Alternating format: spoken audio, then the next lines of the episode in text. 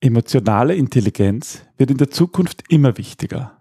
Es verändert nämlich nicht nur die Zusammenarbeit mit anderen, sondern sorgt generell für mehr Zufriedenheit. Denn letztlich sind wir den ganzen Tag lang menschliche Wesen, nicht nur nach Feierabend. Willkommen beim Design Thinking Podcast Mehr Erfolg und Spaß im Unternehmen. Hier gibt es Tipps und Tricks aus dem Beratungsalltag von Ingrid und Peter Gerstbach, damit du kreativer und erfolgreicher wirst und mehr Freude bei der Arbeit hast. Und jetzt geht's los. Viel Spaß! Hallo und herzlich willkommen zum Design Thinking Podcast. Mein Name ist Peter Gerstbach und gemeinsam mit meiner Frau Ingrid freue ich mich, dich heute wieder begrüßen zu dürfen. Einmal die Woche besprechen wir hier Techniken der Problemlösungsmethode Design Thinking. Und in Design Thinking ist Empathie ganz wichtig und für Empathie braucht man Tata, emotionale Intelligenz. Und das ist das Thema der heutigen Folge. Hallo Ingrid. Hallo Peter, hallo lieber Hörer. Ja, es scheint manch, in manchen Unternehmen zumindest so, dass Emotionen häufig an der Bürotür abgegeben werden. Also irgendwie, wenn man dann schon fragt, wie geht's dir und ähm, du jetzt ehrlich antworten wirst und sagen wirst, na, mir geht's irgendwie nicht so gut, dann erschreckt das viele, weil das oft nicht ähm, oder in vielen Unternehmen leider nicht Standard ist, dass, dass das wirklich dort einen Platz hat, dass man sich auch nicht gut fühlt oder wie man sich generell fühlt. Oder auch ähm, bei, bei Gesprächen, wenn es ein bisschen, wenn es schwierigere Themen sind und die Leute sagen, ja, wir müssen sachlich bleiben.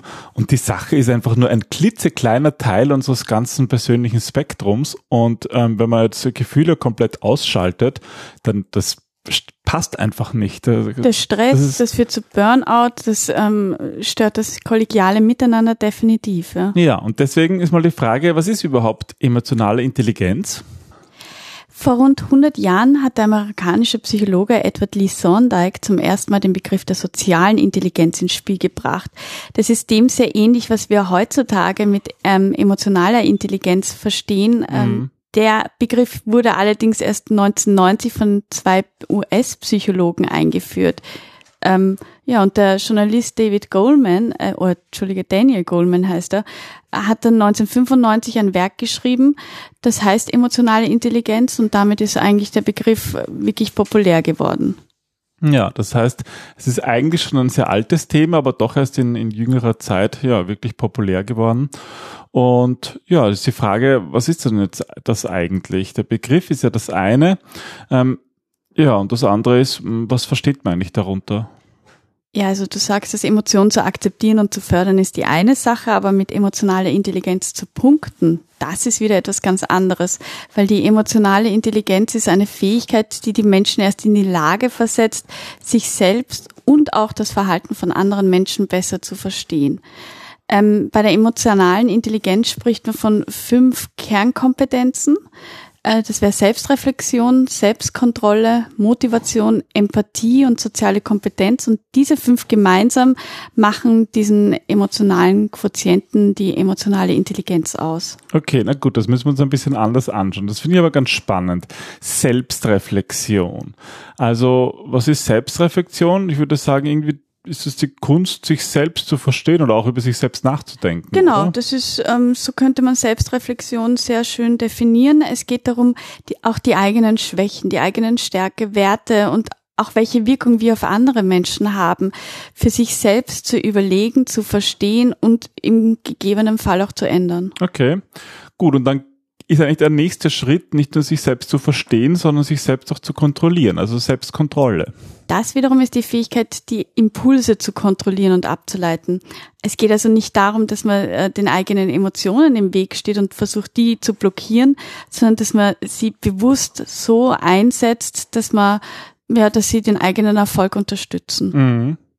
Ja, und dann hast du noch genannt, Motivation ist ein wichtiger Aspekt. Warum Motivation? Ja, Motivation ist gerade im beruflichen Umfeld immer wichtig.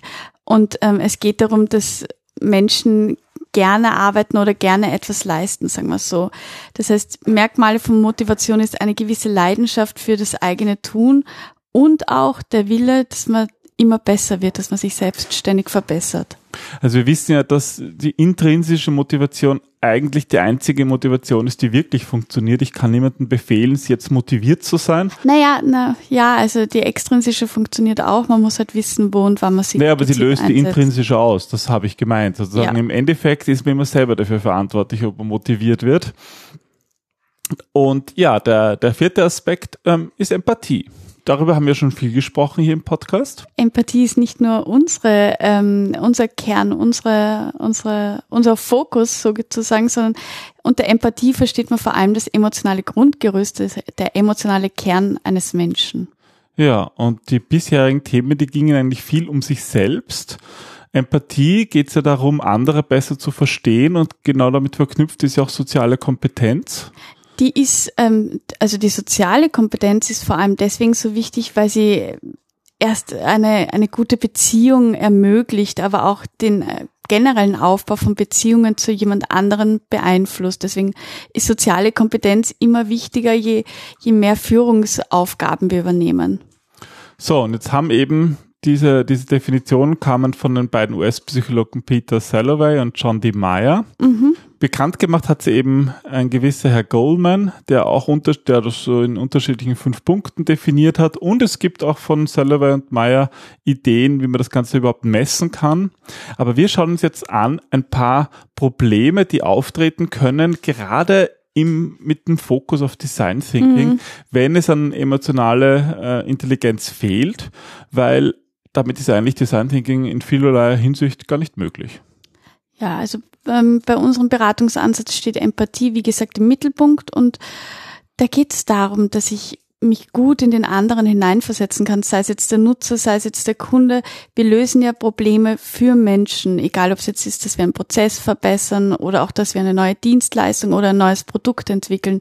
Im Mittelpunkt steht immer der Mensch und deswegen ist emotionale Intelligenz ein ganz wichtiger Eckpfeiler. Und wir wollen natürlich viele Design Thinker haben, die möglichst eine hohe emotionale Intelligenz haben. Aber die Schwierigkeit dabei ist halt, wir sind alle nicht perfekt, Gott sei Dank als Menschen. Und ähm, unsere Idee ist, wir sprechen jetzt ein paar typische Probleme an, ähm, die, die wahrscheinlich jeder Mensch manchmal verspürt und, und wie man sie auch lösen kann. Und zwar der erste Punkt bezüglich emotionaler Intelligenz ist, wenn wir falsche Annahmen verteidigen. Ja, im Design Thinking ist es ja ganz normal, dass wir Annahmen treffen. Wir müssen ja von irgendeinem Punkt ausgehen. Es gibt ein Problem und ähm, wir müssen uns ja ein bisschen auch vorhandeln.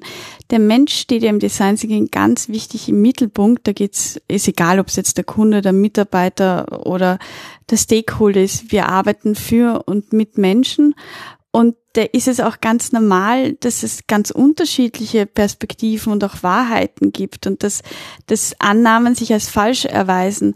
Das Problem ist nur, dass wir nicht an unseren eigenen Annahmen festhalten dürfen und diese dann auch noch mit Händen und Füßen verteidigen. Wenn wir nur nach Beweisen suchen, die die eigene These untermauern und sozusagen logische Gegenmeinungen untermauern, äh, die ignorieren, ja, dann haben wir ein Problem. Und Menschen mit einem hohen IQ, ähm, die lassen dann ihre Gedanken erst ruhen und reflektieren dann darüber. Ja, genau, weil sie zuerst, weil sie wissen, dass, dass die ersten Reaktionen zu 99,9 Prozent von Emotionen bestimmt werden. Und mit diesem Wissen kann man, kann man die eigenen Annahmen noch einmal kurz liegen lassen, sich kurz Gegenargumente anhören und dann dementsprechend weiter agieren. Also falls euch auffällt, dass ihr manchmal in diese Falle tappt, dass ihr sozusagen falsche Annahmen verteidigt, ähm, ja, dann, dann versucht einfach da auch häufig zu reflektieren. Ein zweiter Punkt ist die Größe eures emotionalen Vokabulars. Studien zeigen, dass nur 35 Prozent der Menschen ihre Emotionen genau benennen können. Und mit genau benennen meine ich jetzt nicht schlecht und gut, sondern wirklich auch ins Detail gehen und sagen, ähm, ich fühle mich frustriert oder ähm, ich, ich habe das Gefühl, dass ähm, ja, dass ich mich heute sehr glücklich fühle, weil oder also es gibt einfach ein, ein sehr hohes Vokabular an verschiedenen emotionalen Begriffen.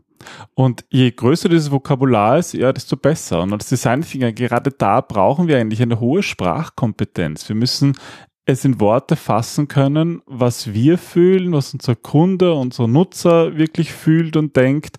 Und ja, auch das, das gehört zu emotionaler Intelligenz.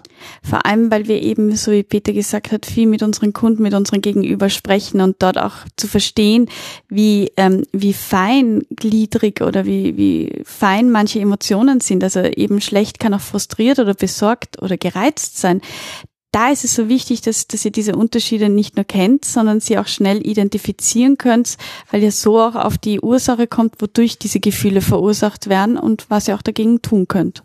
Ich habe das heute selber so richtig, diese Woche richtig ähm, ähm, bemerkt. Und zwar, wir haben einen Design Thinking Masterkurs gehabt und ich wurde mal selber interviewt von den Teilnehmern und habe sozusagen, ähm, als sie dann die Insights geschrieben haben, gemerkt, dass ein Begriff den sie verwendet haben, nicht wirklich gepasst hat. Konnte mhm. es aber auch nicht ernennen. Und ja, ein Teilnehmer hat dann aber einen guten Vorschlag gemacht, wo ich gleich gespürt habe, das passt. Das heißt, so, so, so feine Abstufungen in Worten, die können schon einen riesen Unterschied machen, ob, ob eine, ein Gefühl einfach korrekt erfasst wird oder nicht. Und das ist ganz wichtig. Ja, aber mit Worten äh, öffnen wir unsere Welt und zeigen unsere Werte, Überzeugungen und wir verknüpfen ja auch Worte mit Erfahrungen. Deswegen ganz wesentlich, achtet auf eure Worte. Ja.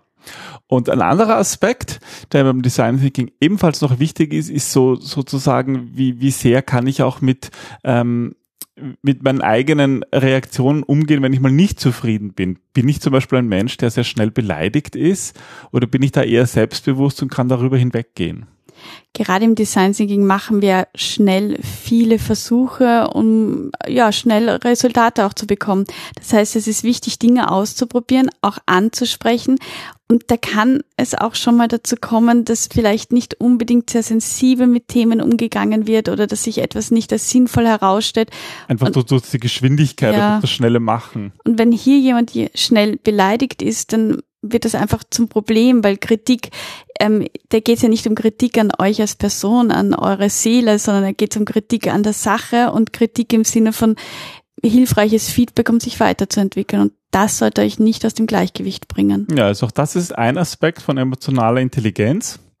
Und ähm, ein weiterer hat natürlich ganz zentral mit Design Thinking zu tun. Und zwar geht es darum, Fehler, wie, wie man mit Fehlern umgeht. Weil das Zugeben von Fehlern ist nicht einfach. Aber gerade im Design Thinking ist es extrem wichtig. Also es gibt viele Menschen, die sich eigentlich von ihren Fehlern distanzieren können, aber das bedeutet noch lange nicht, dass sie diese auch loslassen und noch viel länger nicht, dass sie dadurch auch oder daraus auch lernen können. Aber erst wenn wir uns mit den Fehlern auseinandersetzen, bewusst hinschauen, dann können wir beginnen, sie ähm, nicht mehr zu wiederholen, sondern zu stoppen, die Ursache herauszufinden und uns zu verbessern und daraus zu lernen. Wir haben ja schon viele Folgen auch über Fehlerkompetenz und, und, und Umgang mit Fehlern gemacht und auf die wir da gerne auch verweisen werden. Aber das ist halt auch ein Ausdruck von emotionaler Intelligenz, ähm, ob wir es schaffen, ähm, einerseits Fehler einfach zu ignorieren oder sie wirklich zu verdrängen und den Teppich kehren, ähm, weil das wird halt nur zu Wiederholungen führen und genau das brauchen wir im Design Thinking nicht. Wir wollen ja daraus lernen. Ja, aber sich mit Fehlern auseinanderzusetzen und das vergessen viele, das kann halt auch zu Verunsicherungen und Verängstigungen führen und das führt uns dann wieder zu unseren eigenen Emotionen und je stabiler ihr da seid, desto besser oder desto mehr dient es dann der Sache. Ja, das heißt, emotional intelligente Menschen erkennen und nutzen Fehler als Chancen zum Lernen und zum Wachsen. Und jetzt kommen wir zum letzten Punkt ähm, unserer Liste, was ähm, Intelligenz, emotionale Intelligenz bedeutet oder was ist, wenn sie sozusagen fehlen. Und das ist der Punkt, ähm, Gefühle zu zeigen, ja, oder eben keine Gefühle zu zeigen. Eine hohe emotionale Intelligenz bedeutet nicht, dass ihr einfach nur lieb und nett seid und mhm. wieder wackeldackel immer mit dem Kopf nickt und nur Ja sagt, sondern es bedeutet, dass man seine Emotionen so bewusst einsetzen kann, dass man eben bestmögliche Ergebnisse erzielt. Und das bedeutet auch gerade im Design Thinking arbeiten wir ganz stark damit zu zeigen, ob man sich gerade aufregt, was das Thema mit einem macht, ob man traurig oder frustriert ist. Ja, ich finde das gerade so im Business-Kontext immer so schade, wenn Menschen diese, diesen Gefühlanteil in uns Menschen irgendwo ignorieren, wenn es dann heißt, da, wir müssen sachlich bleiben und sachlich sein zu können, ist wichtig, aber es gibt einfach so viele Aspekte im Leben, die nichts mit sachlich sein zu tun haben, gerade wenn es um Probleme geht. Und wenn dann so diese Forderung kommt, bleiben wir sachlich und alle Emotionen auszuschalten, dann ist es eigentlich mehr hinderlich als förderlich. Ja, bleiben wir sachlich ist so wie sei spontan oder sei jetzt kreativ. Ja, das ist, es, Emotionen gehören zum Menschen dazu und das wissen Menschen mit einer hohen emotionalen Intelligenz und manche Menschen, denen fällt es aber schwer, die, sie überhaupt, überhaupt Gefühle zu zeigen oder eben sie auch auszusprechen oder zu benennen. Ja, Emotionen sind ein ganz wesentlicher Gradmesser, ähm, nicht nur im Design Thinking, sondern im ganzen Leben. Aber mit diesen fünf, glaube ich, waren es jetzt, oder? Fünf verschiedenen Problemen oder, oder ähm, Perspektivwechsel von hoher Intelligenz, emotionaler Intelligenz, wollten wir euch einfach mal einen kurzen Einblick geben, wo und wie ihr das auch im Design Thinking selber einsetzen könnt. Ich hoffe, ihr habt euch in manchen Themen auch wiedergefunden, weil wenn ihr das nicht wie, euch wiederfinden würdet, wo vielleicht eure emotionale Intelligenz auch nicht so hoch ist im Bereich, dann würde das eigentlich dafür sprechen, dass eure emotionale Intelligenz nicht hoch ist. Also seid selbst reflektiert und seid auch euch gegenüber kritisch. Also ich selber habe mich hier jetzt beim Sprechen auch immer wieder wo wieder gefunden und mir gedacht, ja, das ist durchaus ein Bereich, wo habe ich eigentlich Potenzial, mich zu verbessern. Und darum geht es im Endeffekt. Dafür machen wir auch diesen Podcast. Wir wollen, dass ihr Spaß habt, ihr wollt, dass ihr was lernt, aber natürlich auch, dass ihr etwas über euch selber lernt. In diesem Sinne wünschen wir euch eine wunderbare, erfolgreiche, lernreiche Woche. Freuen uns, wenn wir von euch hören und hören euch das nächste Mal. Ja, und wir würden uns freuen, wenn euch dieser Podcast gefällt, dass ihr ihn vielleicht weiterempfehlt an Freunde oder Kollegen. Ähm, bitte nicht so mit dem Hinweis, ah, da ist eine Folge über emotionale Intelligenz, das fehlt dir doch, hör dir das mal an. so vielleicht nicht, aber vielleicht einfach in dem Sinne von, ja, das ist ein spannendes Thema und das würde uns sehr freuen, wenn ihr uns weiterempfehlt dann. Bis zum nächsten Mal. Bis zum nächsten Mal. Tschüss. Tschüss.